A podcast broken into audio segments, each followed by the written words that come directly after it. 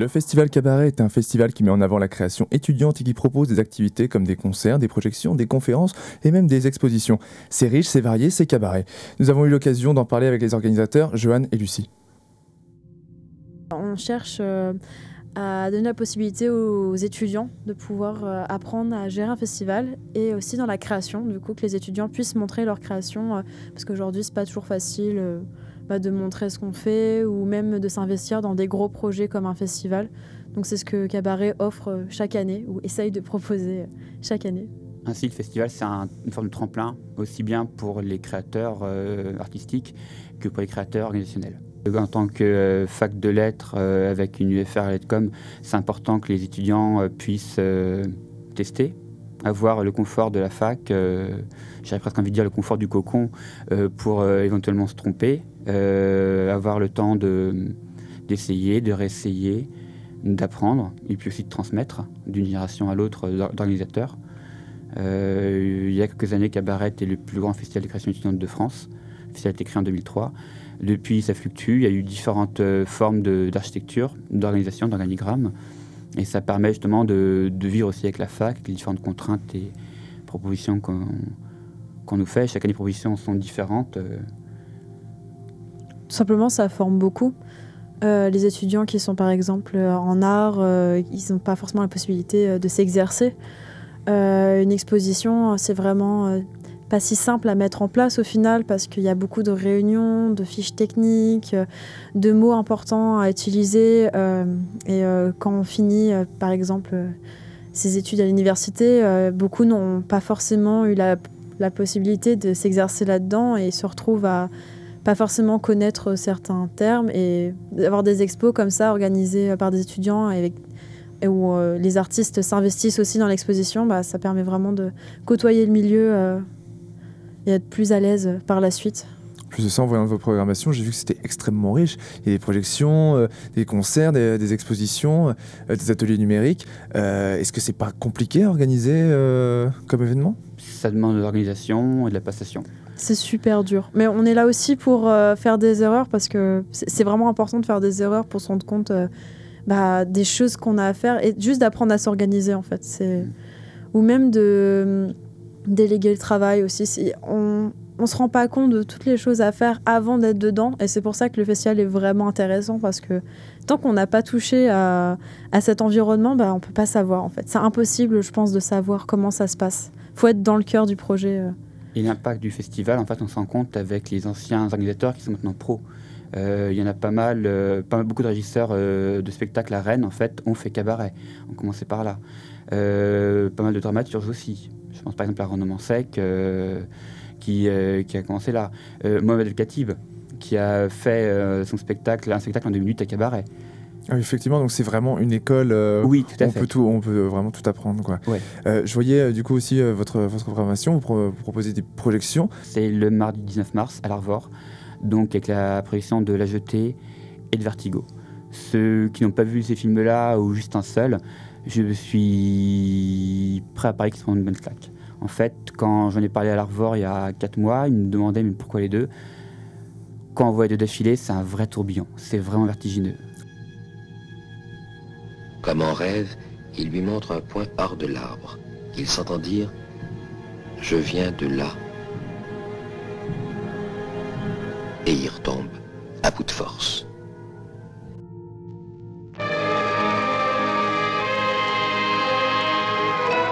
Vertigo, a feeling of dizziness, a swimming in the head. Figuratively, a state in which all things seem to be engulfed in a whirlpool of terror, as created by Alfred Hitchcock in the story that gives new meaning to the word suspense. En fait, cette année, le thème du festival, c'est la mémoire. Le titre, c'est Blackout, le thème, c'est la mémoire. Ça, ouais. euh, donc, on a essayé de construire le, la programmation en essayant de mettre des bouts de mémoire. Que ce soit des œuvres déjà préexistante, c'est de la mémoire. Donc, Vertigo et La Jetée traitent sur la mémoire aussi bien euh, du couple, des hommes, que du cinéma.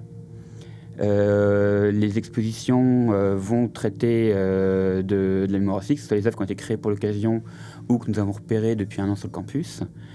Il y a aussi d'autres bouts entre guillemets, de mémoire en faisant appel à d'anciens projets des années précédentes, des 15 précédentes, euh, 15 précédentes éditions, pour justement réinspirer de nouveaux projets, ou éventuellement appeler des anciens du festival pour filer un coup de main et, y permettre là encore la, la passation, la mise en réseau, qui est aussi, une des vocations du festival. le festival a une vocation euh, fun, c'est un festival de fin d'année, on est là aussi pour, euh, pour prendre du bon temps, pour s'amuser, mais aussi pour apprendre, faire son réseau. Il y a aussi une vocation, euh, une vocation pré-professionnalisante. Il ne faut pas l'occulter non plus. Et pourquoi vous avez choisi le thème de la mémoire, euh, justement C'est un petit clin d'œil à l'organisation interne du festival. Parce que comme bah, on est un festival étudiant sur le campus de Rennes 2, donc chaque année, l'équipe change. C'est pas comme une association où euh, les gens s'installent et restent plusieurs années. Non, là, euh, quand on a le diplôme, on quitte la fac, donc euh, on va dire que tous les deux ans, ça change pas mal de l'équipe, voire même tous les ans.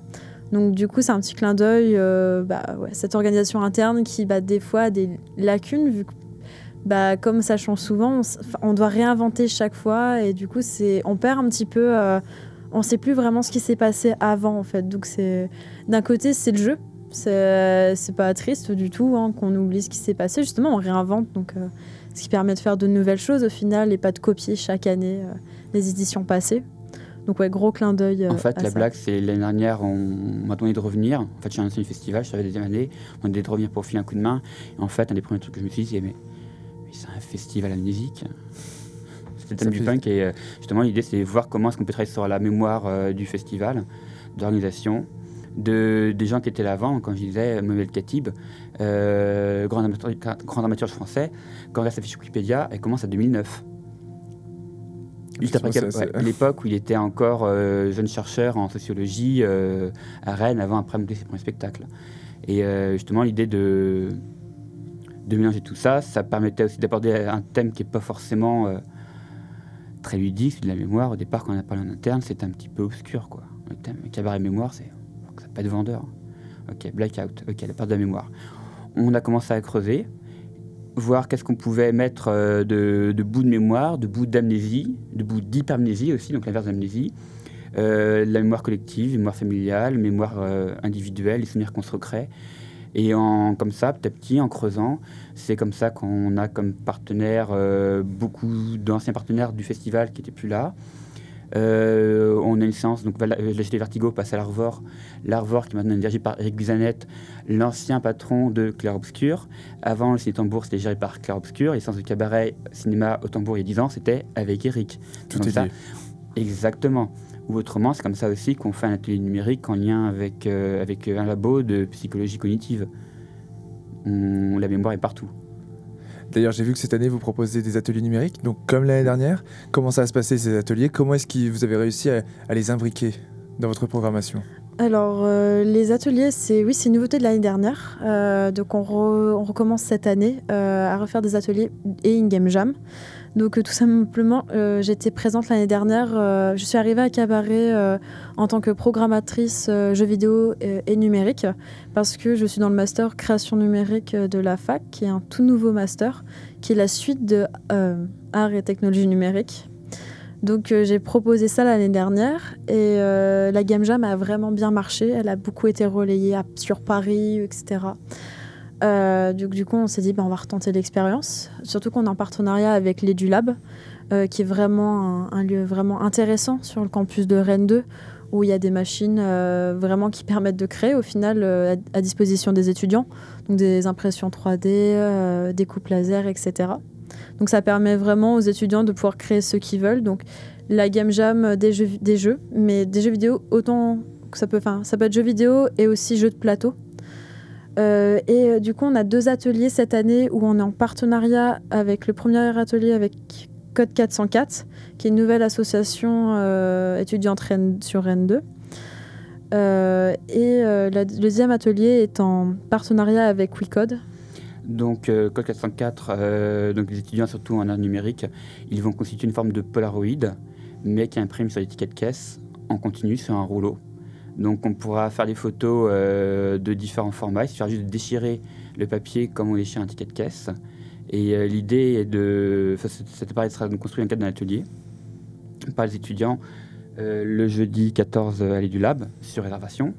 Cet appareil photo sera présenté pour la première fois public le vendredi 22 au 4 bis, où là en fait ce sera une forme de photocall mobile, où les gens qui vont sortir les portraits, on leur fera deux photos, une pour eux, une pour nous.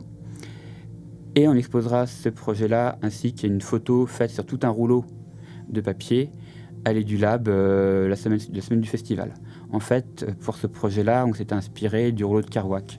En fait, il avait écrit sur la route sur un rouleau de papier euh, en continu Ah qui est exposé sous une vitrine à travers le monde. Par exemple, quand il expo Beat Generation à Pompidou il y a trois ans, c'était là. Et donc, bah, au centre de l'EduLab, on aura le rouleau de photo en continu.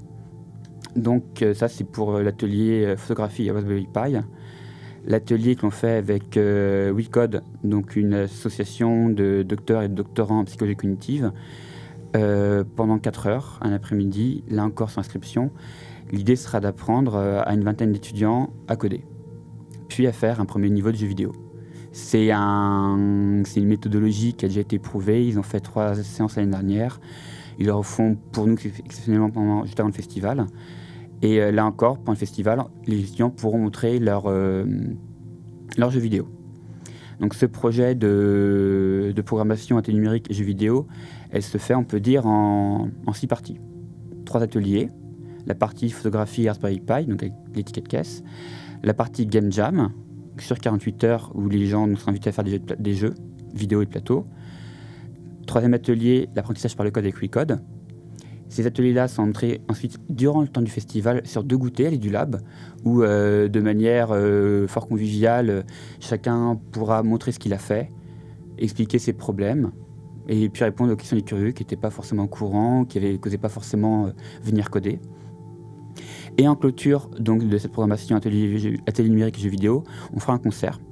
Une formation qui s'est créée pour le festival, le Pixel Brass Band, qui réunit la section cuivre de l'Orchestre symphonique universitaire de Rennes, du Melting Orchestra et enfin du Conservatoire euh, Pont Supérieur de Rennes pour une reprise de thème de jeux vidéo, mais complètement euh, réorchestré, euh, mélangé, et ceci dans le PNRV le jeudi 28 mars. Donc effectivement, c'est hyper complet. Est-ce qu'à la fin du festival, il y aura quelque chose de particulier justement pour montrer qu'on a recréé la mémoire? Comment va se terminer euh, le festival?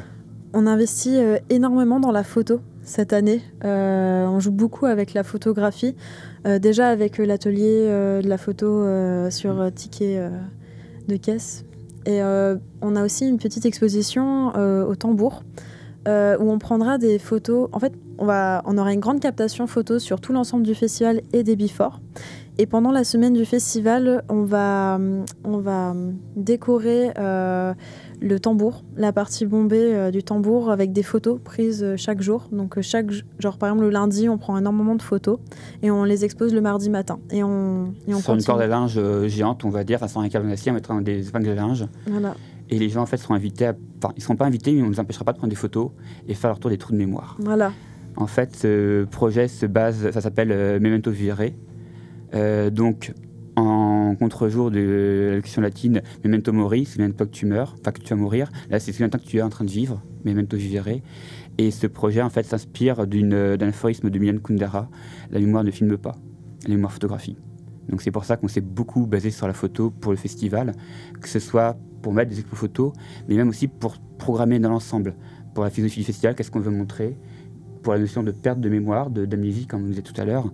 Et euh, même s'il n'y a pas forcément énormément de photos, pas de d'exposition photo, en tout cas, ça nous imprègne notre réflexion en tant que programmateur. On a une responsable com qui euh, se charge euh, de, toute la communication sur les réseaux sociaux. Donc il y aura des photos qui seront publiées pendant la semaine du festival pour que les gens puissent retrouver sur les photos. euh. Forcément, il y aura des comptes rendus après le festival. euh, on ne fera pas forcément euh, des comptes rendus dans la minute même ou des Facebook Live, parce que d'un point de vue logistique et organisationnel, c'est lourd, évidemment.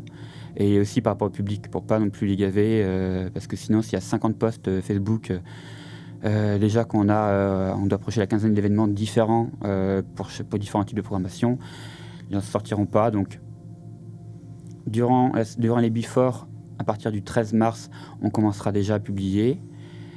Durant la semaine du lundi 25 au vendredi 29 mars, il y aura des reports mais pas forcément d'un minute près. On prend, enfin, généralement, il y a à peu près 5 ou 6 choses par jour. On ne pourra pas faire 5 ou 6 rapports de photos. Par contre, après, au mois d'avril, on ira.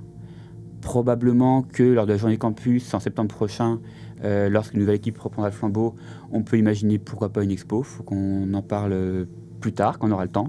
Mais ça peut être. Euh, on peut voir ça sur le temps aussi. En tout cas, c'est clair qu'on ne va pas. Pour ces captations, on ne va pas tout diffuser en temps réel, parce qu'évidemment, ça nous empêcherait de faire un tri. Mais on va essayer de, de raisonner les choses. Les archives du festival, depuis 2003, elles sont disparates. Il y en a qui sont perdues, il y en a qui sont noyées. En fait, euh, j'ai contacté différents anciens du festival. Euh, la fondatrice du festival, Christelle, m'a dit l'autre jour, bah non, une partie de mes archives, elles sont noyées. Bon bah, c'est le jeu.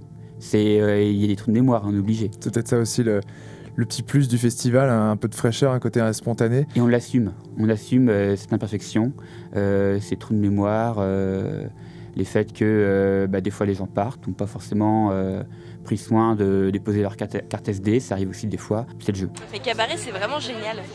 Et euh, honnêtement, je pense que c'est le meilleur festival du monde et que euh, ça devrait être international et que tout le monde vienne.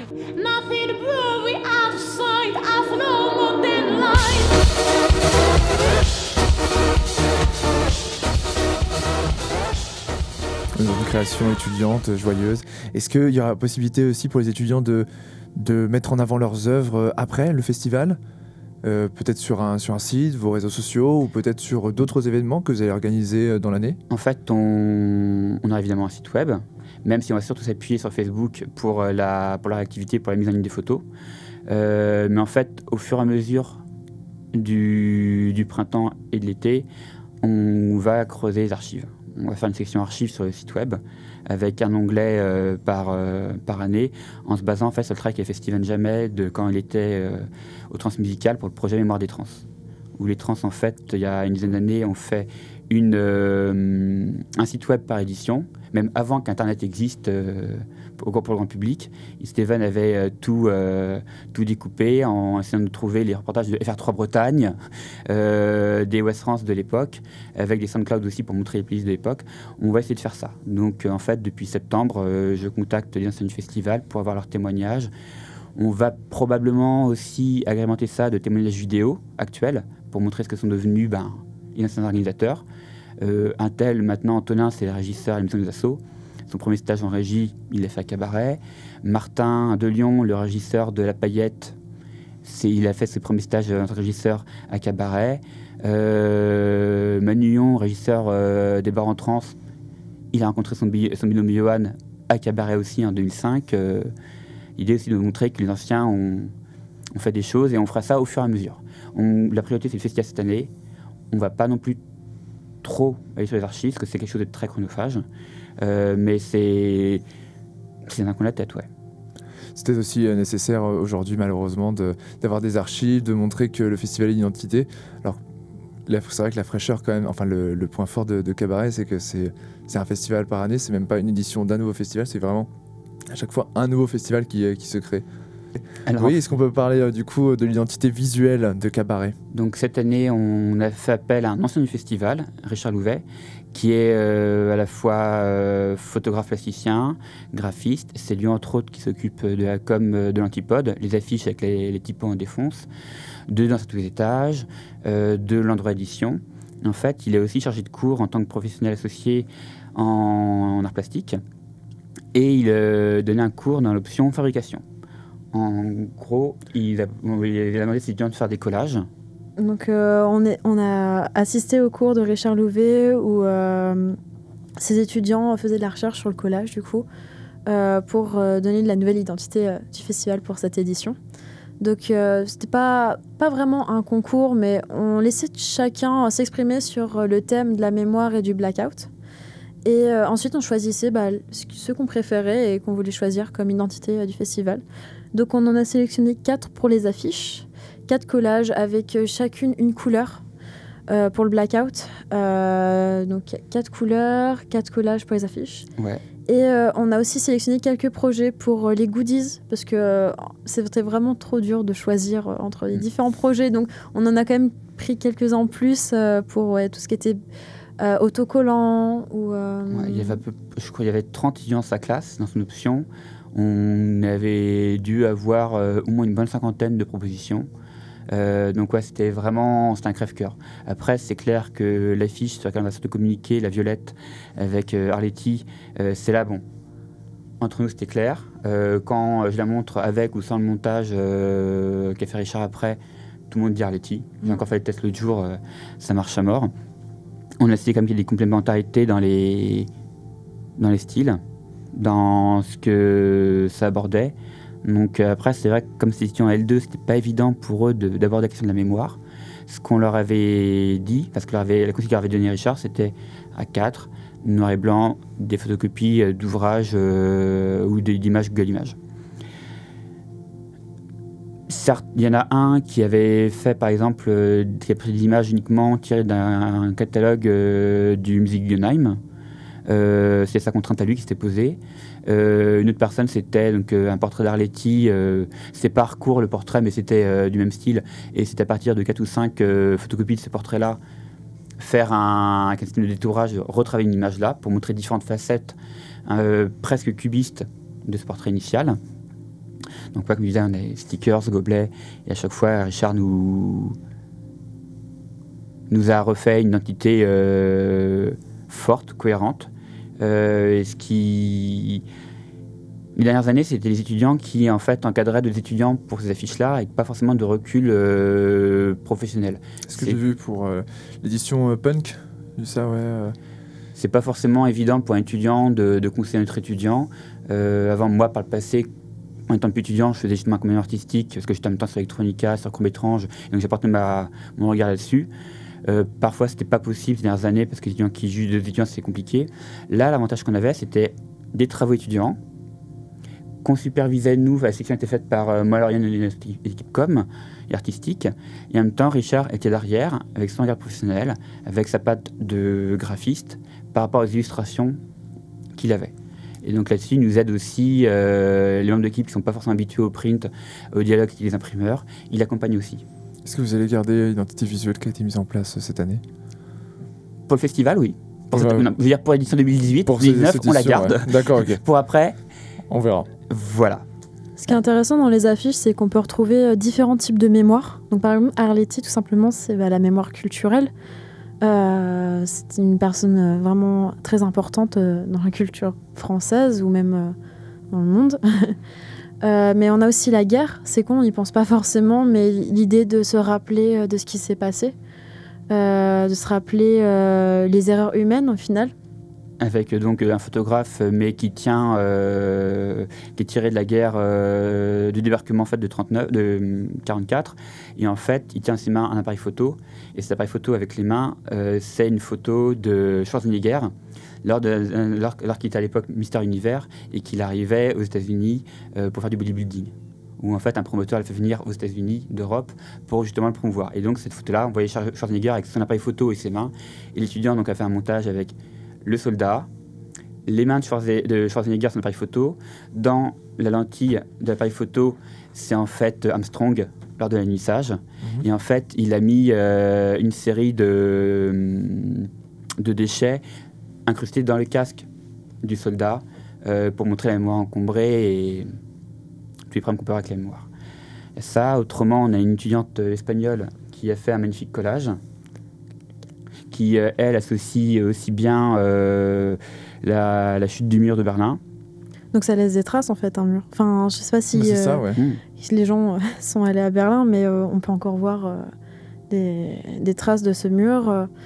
Euh, tout simplement, on travaille sur bah, la trace aussi, la mémoire, ça peut laisser des choses. On sait pas forcément. Enfin, je veux dire, pour les futures générations, peut-être qu'à un moment, elles seront plus c'est quoi ce mur ou pourquoi il a été réellement créé. euh? Et il a- Ça pose plein de questions au Alors, pour final. travailler dans un collège, je confirme que les, euh, que les élèves commencent à oublier. Donc c'est très très très important et, c'est Et essentiel. le, le mur qu'on voit, c'est côté euh, ouest allemand. Bon, d'une part, on s'en doute parce que les photos prises de l'est, ça ne se voyait pas trop, mais sur ce mur-là, il y a des tags et des graphes. Là encore, on est sur la trace manuscrite. Sur ce collage-là, au-dessus, on a le dôme d'Hiroshima après le bombardement. Et enfin, euh, au niveau supérieur, euh, c'est le Titanic, avant qu'il coule. Ça peut sembler très hasardeux, hasardeux dit comme ça à la radio, si on ne voit pas l'image, mais en fait, euh, dès qu'on l'a vu, c'était euh, C'était évident. Et la Ouais, dernière affiche, elle est un petit peu plus peps. hein. C'est Ro- une sculpture de Rodin avec deux amoureux qui s'embrassent. Donc tout simplement la mémoire euh, Amoureuse. amoureuse, le spleen, Et ce que vous voulez. Et juste derrière, il y a Groucho Marx qui est en train de les mater. Non, du coup, bah, je vous invite, les chers auditeurs, à aller voir euh, les affiches sur le site de Cabaret Et, et la page Facebook. et sur la page Et sur le Facebook. campus. Et partout. On va tout placarder. Voilà. Si en famille et entre amis. Si vous avez encore autre chose à rajouter, Rendez-vous euh, mercredi 13 à, 19, à 18h à l'espace SEM, donc euh, dans le bâtiment Missa Rennes 2, pour le premier vernissage et le lancement du Before.